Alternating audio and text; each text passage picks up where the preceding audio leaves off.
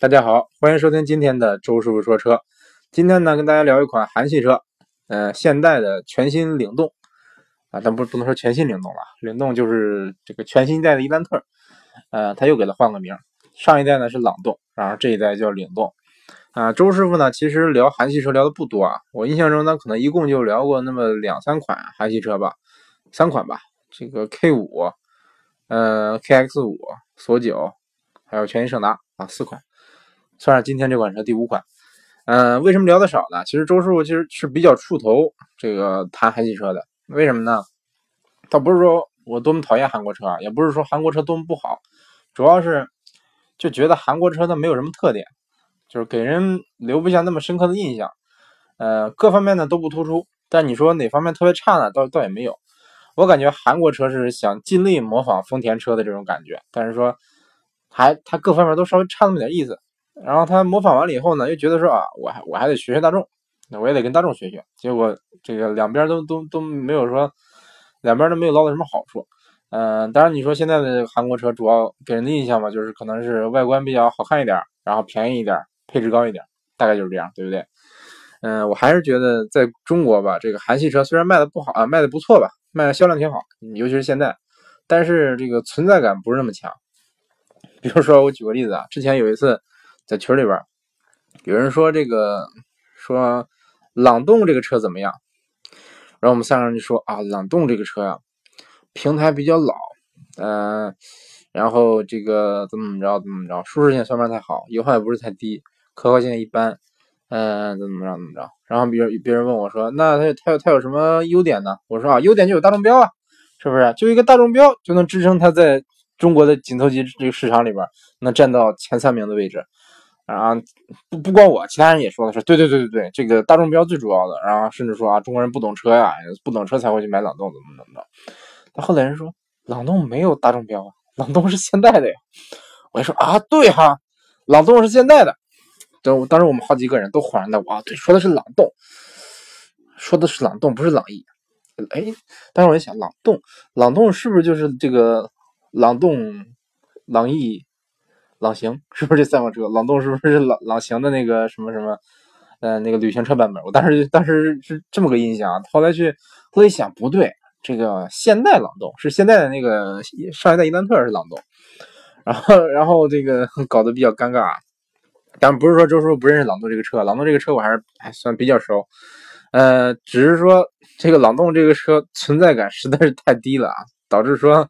居然能去跟那种，但是刚才说的那个，我我应该是把它跟那个朗境给给混淆了，就突然间这个都是朗字辈的嘛，就反正反正总之总之不是说这个车不行啊，总之就是这个这款车给我的印象不是那么深，嗯，然后我就对这个现在的这个命名方式啊有一点疑问吧。你说你要是好好叫伊兰特，是不是？你一直叫伊兰特，那现在我也不会说把朗动这个名字记错，对不对？包括现在你你这个一换代又改名了，改名叫领动了。对不对？什么悦动、朗动、领动啊，伊兰特等等等等，是不是？这么多代都是伊兰特，我感觉你反而不如说这个一代伊兰特、二代伊兰特、三代伊兰特、四代伊兰特，对不对？就像像这个索纳塔、索九，对不对？其实现在还现在还这个现在的索九其实并不是真正的第九代啊啊，但是他给它叫索九了。嗯，我感觉你把伊兰特也也按这样算，是不是？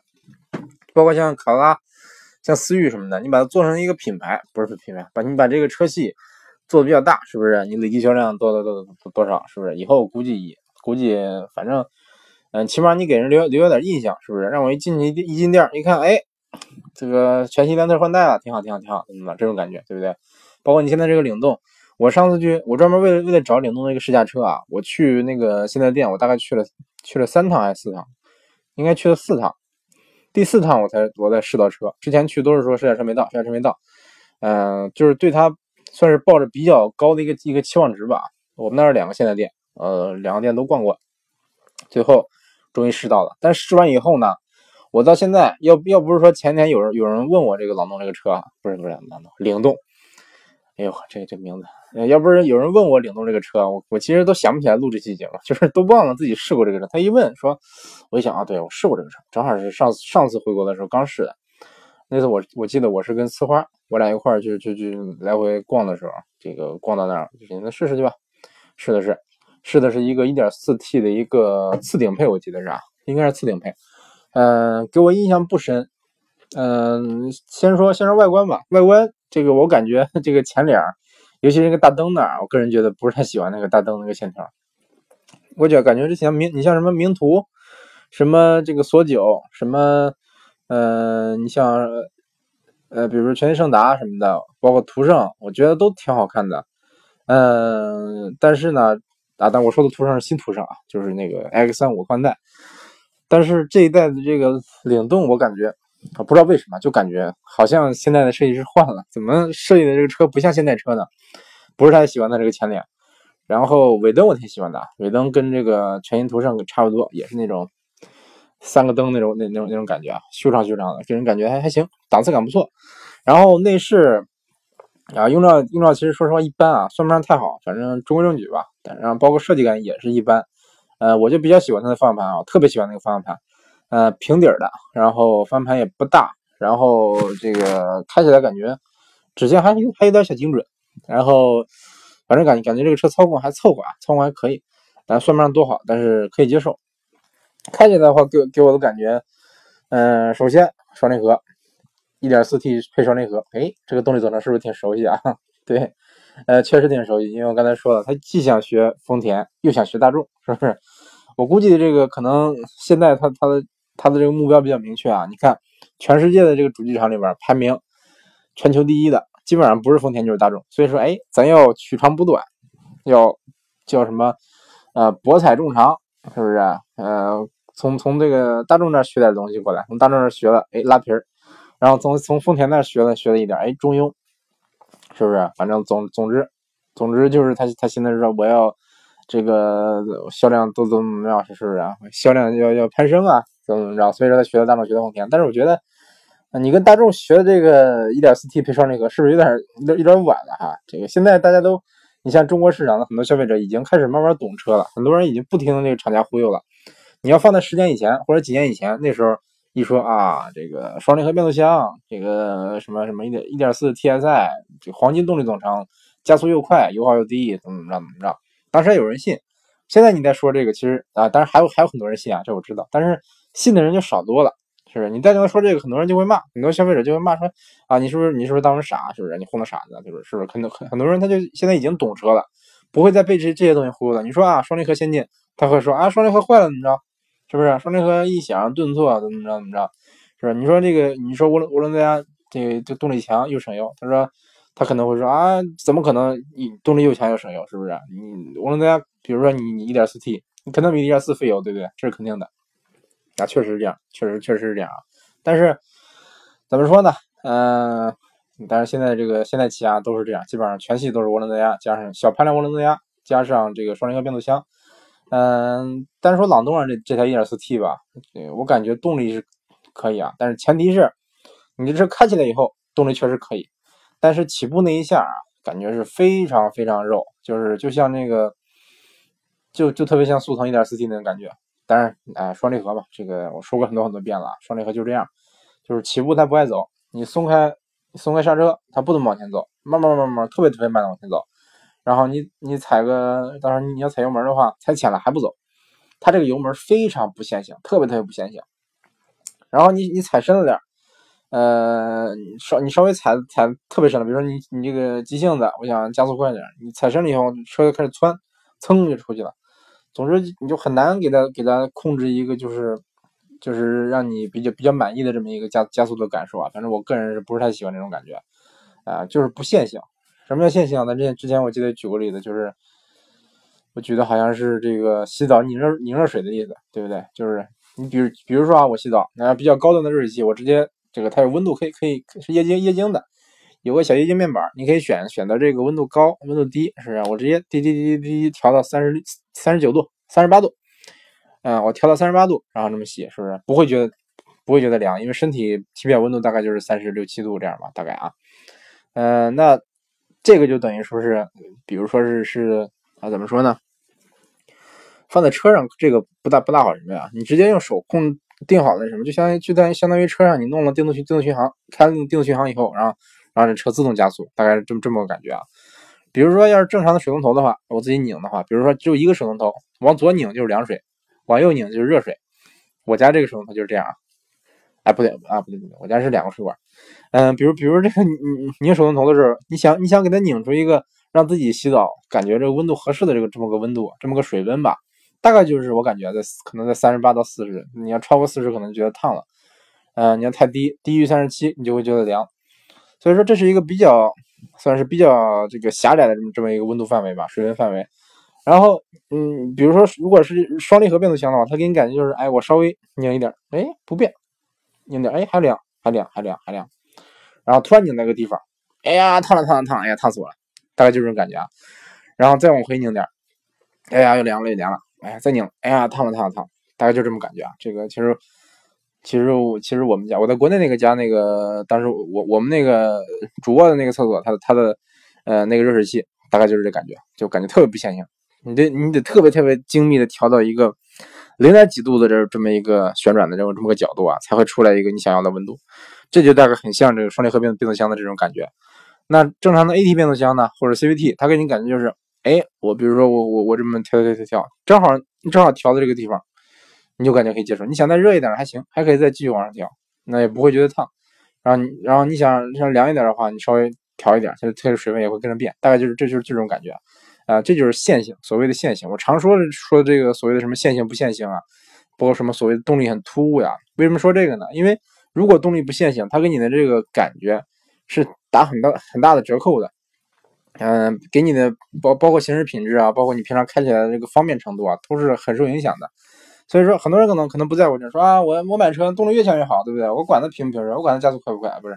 哎，也管加速快，我我管管它平不平顺，是不是？我管它线不线性的，嗯。但真正你开车，你开车就是，比如说堵车，是不是？堵堵车路上你开一开，开个堵车状状态，开个五六公里，嗯，大概就能感受出来了。如果双离合的话，你就得始终的这个小心翼翼的去踩油门，这个给给人感觉特别不好，特别累。然后领动这个车呢？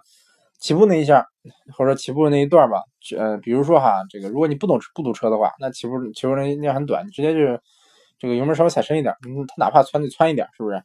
那一速度起来以后呢，那动力其实其实不错的。这个 1.4T 发动机我感觉，嗯，怎么说呢？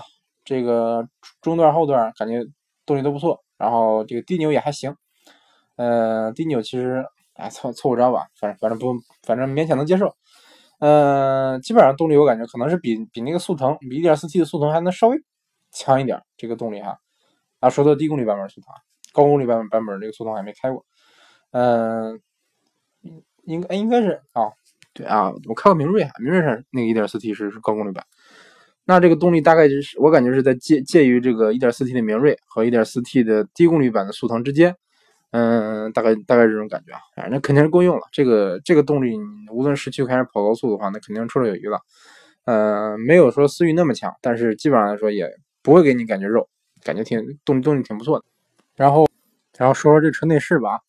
嗯，首先这个领动它给我的感觉就是，我感觉它的这代内饰设计啊没什么特色了。嗯，你像上一代的朗动吧，我感觉在当时第一次见朗动内饰的时候，我其实特别喜欢这个内饰，包括现在我在看的时候。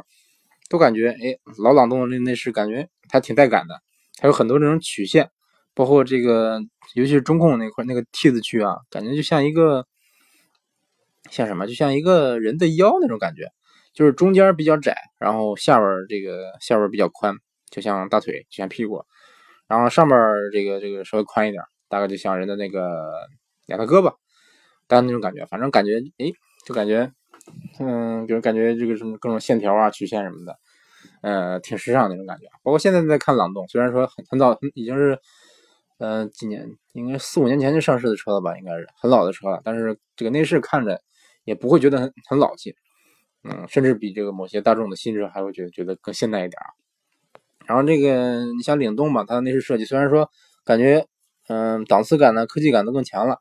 用了很多银色、黑色的什么钢筋烤漆啊、金属拉丝啊这种这这种设计啊，档次感是个变高了，这这是肯定的。但是我觉得，嗯，看起来就跟索纳塔呀，或者说跟这个就是全新途胜啊特别像，就是没什么特色了。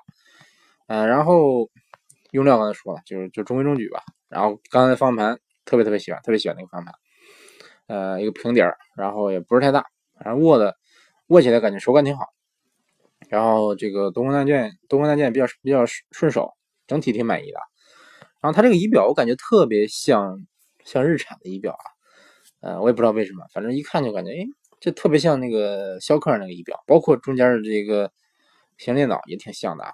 呃，我不知道是是是因为什么，反正我觉得现在车按说，嗯，是不是啊？这算是一个比较爱创新的这么个企业，是不是？你你外观可以做的很张扬，为什么你这个？内饰像仪表什么的，你不不做张扬点，是不是？我感觉你可以可以设计的有有有点自己的特色，对不对？嗯，然后这这一代的领动，它的配置依然特别特别高，什么，嗯，自动空调，双温区的恒温空调，然后座椅通风、座椅加热、座椅电调、座椅记忆、后视镜调节、后视镜电调、后视镜记忆，呃，后视镜电折，然后这个中控系统支持什么带导航，支持 CarPlay，啊，等等等等。包括甚至一些比较高科技的配置啊，像这个主动安全什么的，呃，什么这个什么刹车辅助，然后这个碰撞预警、小盲区监测，啊，什么都有了。啊，还有还有自自动自动刹车，就是比如前面前面探测到有有什么行人了，吱把你刹停。哎，能不能刹停啊？啊，我忘了，反正它能它能帮你刹车一下，但是我我不不确定能不能刹停啊。然后支持 CarPlay 这个，嗯，说实话先点个赞啊，因为。如果说大家用苹果手机的话，这个这个汽汽车中控大家都知道，很多品牌的嗯人机交互系统做的都比较差，给人感觉就是哎，要不就是反应特别特别慢，要不就是逻辑很差，没法用。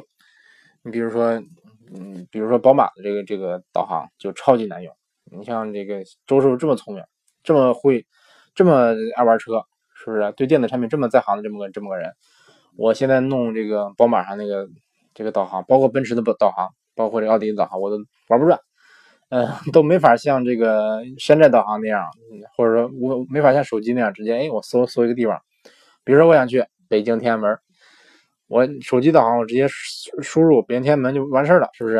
可能五秒钟都用不了。但是你要是，比如说比如说宝马那个导航吧，它它它要先选这个，呃，先选我想想啊，是可以手写，但是你要你选了省选了市以后，你要选街道。街道某某街，然后多多的号，然后输完了以后，他会告诉你，哎，这有几个点，嗯，让你选一个。我要是知道他的哪个街哪个号，我还用你导航，是不是？我直接不就去了嘛，对不对？是不是？那北京天安门在，我我估计我知道他在长安街多少号呢？啊，是不是一号？哎，天安门估计是长安街一号吧？有有可能啊。但是比如说要我想去个别的地方呢，是不是？比如说我要去中关村，中关村我完全不知道他他在哪哪条街，是不是？我好像也知道啊，但是他他假就假如我不知道的不知道的话，是不是？那我不就没法用这个导航了吗？是不是？所以说啊，当然，索性这些比较高端的品牌，它都都都有那种呃类似这个互助系统的这这么这么一个系统，你可以摁个键，然后跟这个人工台去咨询。你说啊，我要去天安门，他帮你他帮你设定导航。但是很多这个一般的品牌啊，你比如说像除了通用以外的，你比比如啊，它丰田也有好像呃，你比如说这个，你像现在之前没有呃，现在的这个导航。说实话，稍微难用一点，就一般，包括什么本田呐，什么这个标志啊，等等等等，这个这些人机交系统都不是太好用。所以说呢，它导入一个 CarPlay 的话，如果你有苹果手机的话，那起码这个苹果的这一套 iOS 这个界面，这个系统你用的比较顺。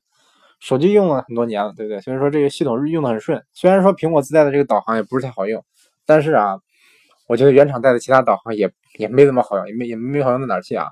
但如果这个 CarPlay 如果支持一些这个第三方的导航，比如说像百度地图、像高德，嗯，要支持这些的话，那我感觉就相当完美了。大概就是这样。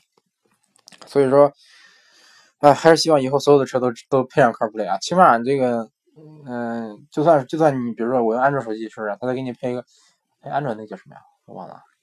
啊，反正都是我我自己是用苹果的，我还是希望它配配上这个 CarPlay。啊，对。啊，对，安卓好像那个叫 Car Car Life，好像是啊，叫 Car Life，啊，也是类似 CarPlay 这这么个效果吧。嗯，其实我感觉就是这样。所以你像主机厂，它是不是这个成本能省就省？你直接把这个，你直接把这像这它这套系统做这套系统的这个成本省下来，嗯，直接把这个让让那咱用户自己连自己手机用，多好啊，是不是？你比如说本田，它直接能把手机映射上去，这个我感觉感觉就比较那什么。虽然说有有点偷懒的意思，但是。其实还挺好用的，因为你手机用用惯了，对不对？嗯，你想用什么？你想想什么？你自己的手机上带的什么这个这个应用啊？比如像高德什么的，直接你投投影了上去，嗯，就可以直接用了，对不对？然后这个，然后这个领动还支持，呃，还带一个全 LED 大灯。在这个级别的车里，好像我印象中啊，全 LED 大灯呢，好像只有只有领动，还有思域，还有啊，还有这个昂克赛拉是不是？昂克赛拉改款以后也是 LED 大灯啊。然后这个混动的卡混动的卡罗拉混动雷凌，然后然后哎，这么说不少，好不好？那不算是一个多动对于玩的配置。突然间这么一想，感觉，哎，对，还有一点啊，就是啊，对，还有还有一点，这个我领动还带方向盘加热，啊，这这个让我有点什么？虽然说估计这些配置大家估计买了以后也也不会说用用到吧，就算。我相信，就算说就比较懂车的人，比如周师傅吧，这个我我们自己都知道，买车以后是不是？按说不应该用座椅套，不应不应该用方向盘套，对不对？但是我估计我买了车以后，应应该还是会加上，因为这个怕脏嘛，万一是一不小心，比如说这个小孩在座椅上撒尿拉屎了，对不对？那你这个你这个座椅怎么清理？是不是真皮的原厂真皮的座椅？嗯，你洗总洗了以后总觉得洗不干净，换吧就太贵，对不对？所以弄个座椅套，如果是脏的话。这个可以洗，大不了洗不干净以后可以扔掉，对不对？包括方向盘套也是，方向盘也是啊，方向盘其实可以不用套啊，啊，对，方向盘可以不用套。反正方向盘加热这个这个功能，我感觉座椅加热也，我感觉也用用不到啊。座椅通风其实还还是挺好的，呃，有助有助于散热，尤其是这个对男性特特别有用。但是如果有座椅套的话，这些这些配置基本上来说也没什么用了。嗯，对。然后这个领动它的后排空间。呃，头部空间有点小啊，这个给我印象印象留印象挺深的。虽然说同级别的这个紧凑级车可能后排的头部空间对我来说，我坐后排肯定是要顶头的，但是领动的这个这个后后排，我感觉顶头顶的比较厉害。估计可能我比我再低一点的，比如说一米八出头的人，后排估计也有可能顶头啊。呃，像这个身高的朋友可以去试试，反正这个腿部空间是够的，后排的纵向空间是够的。像我我坐后排的话，如果前排坐一个一米八的这个身高的人，大概我我这个后排还得还有这么两圈，两圈左右的空间吧。嗯，可能不够翘二郎腿儿但是这个正常来说，因为可能国内的这个男性嘛，正常男性可能没我这么高吧。嗯，国内的男性平平均身高大概在一米六五、一米七五吧，大概一米七五、七六那样吧。嗯，周叔一米八六，所以说这个而且腿比较长。嗯，我感觉领动空间是够用的啊。然后有关它这个配置，还有一点想说说一点，就是它这个呃什么后备箱自动开启功能啊，就是你拿着这个钥匙站在后备箱呃附近，然后站三到四秒，它就会自动弹开。啊，有关这点我有个疑问，就是比如说万一我不想开后备箱，我就是碰巧站在了这个后备箱附近，然后站了一会儿，哎，自己打开了，这是不是有点尴尬？我还得把它合上，合上以后，哎，过过几秒，哎，又打开了，对不对？这个。那是不是？反正我感觉，嗯，感觉有待商榷吧。呃，我对这种自动感应后备箱开启的什么这类的配置啊，还是多少啊持一个比较怀疑的态度。嗯，其实像像有有些品牌它有这个脚踢脚踢感应的这种后备箱，我感觉也可以哈。好吧，那这个内饰基本上说完了，先说一说这个车的驾驶感受啊。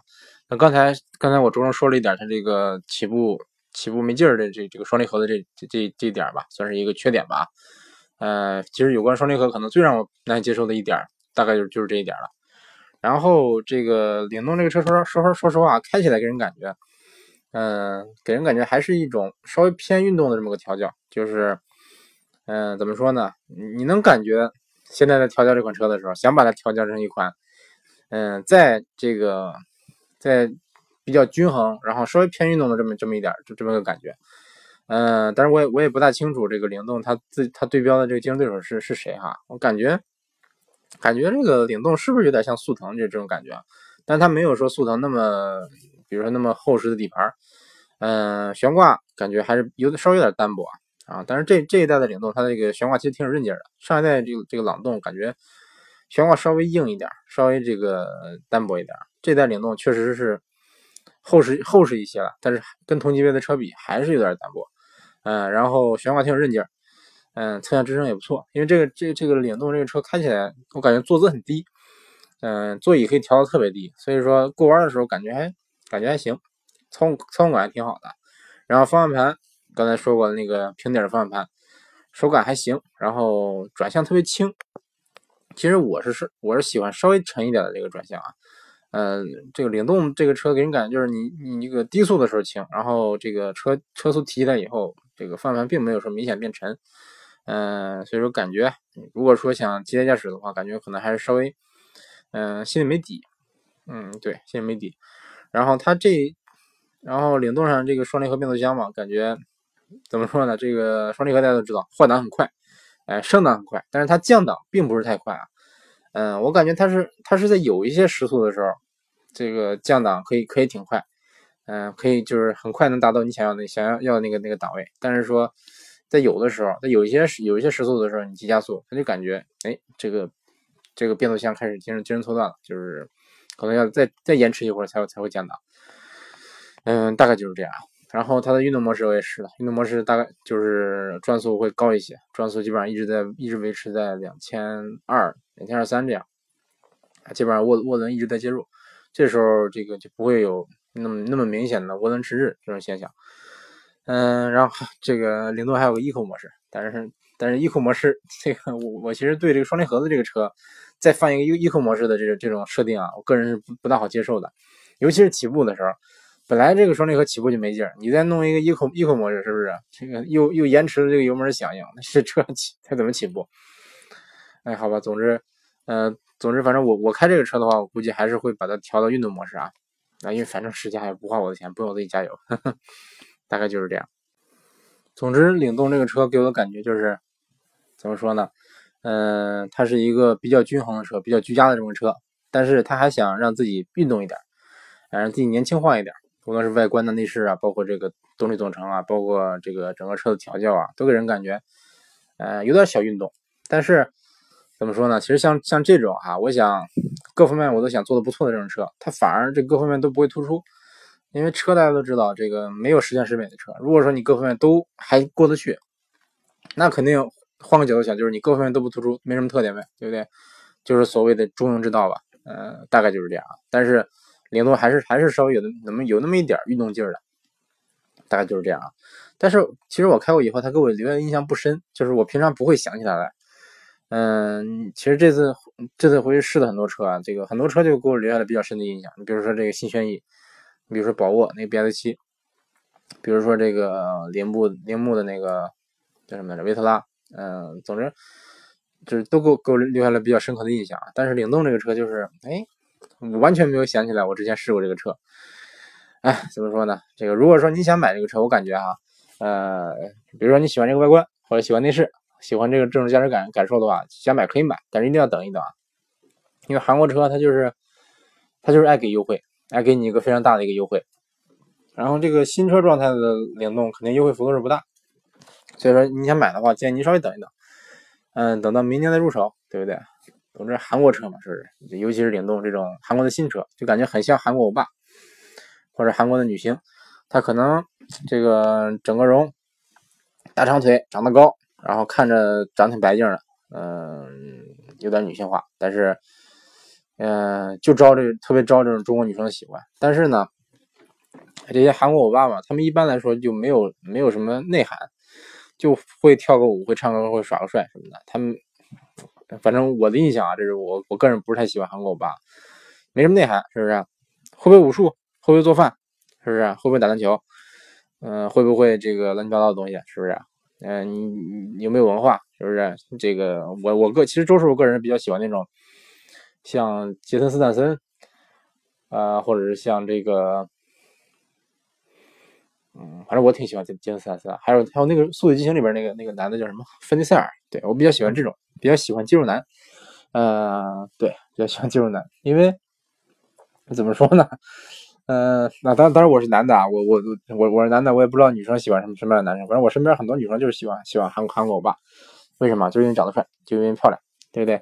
韩国车给我感觉也是这样，就是漂亮，然后纸面上的包包括配置什么的很高，嗯，但是没有太没有什么内涵，就是没不能说没内涵吧。总之就是给我感觉，就是我感觉哎，什么样的人会买这个车呢？反正像我的话，怎么说呢？我感觉可能不是太喜欢。嗯，像老灵动这个车，就是给我给我感觉开完以后不是太感冒，啊，反正让我的话，我我不是太会买这样的车，大概就大概就是这么这么一种感觉。虽然说你想硬硬要挑的毛病也也挑不出什么太多毛病来，各方面都感觉还好像还不错，但是呢，嗯，就是不大想买，大概就是这种感觉。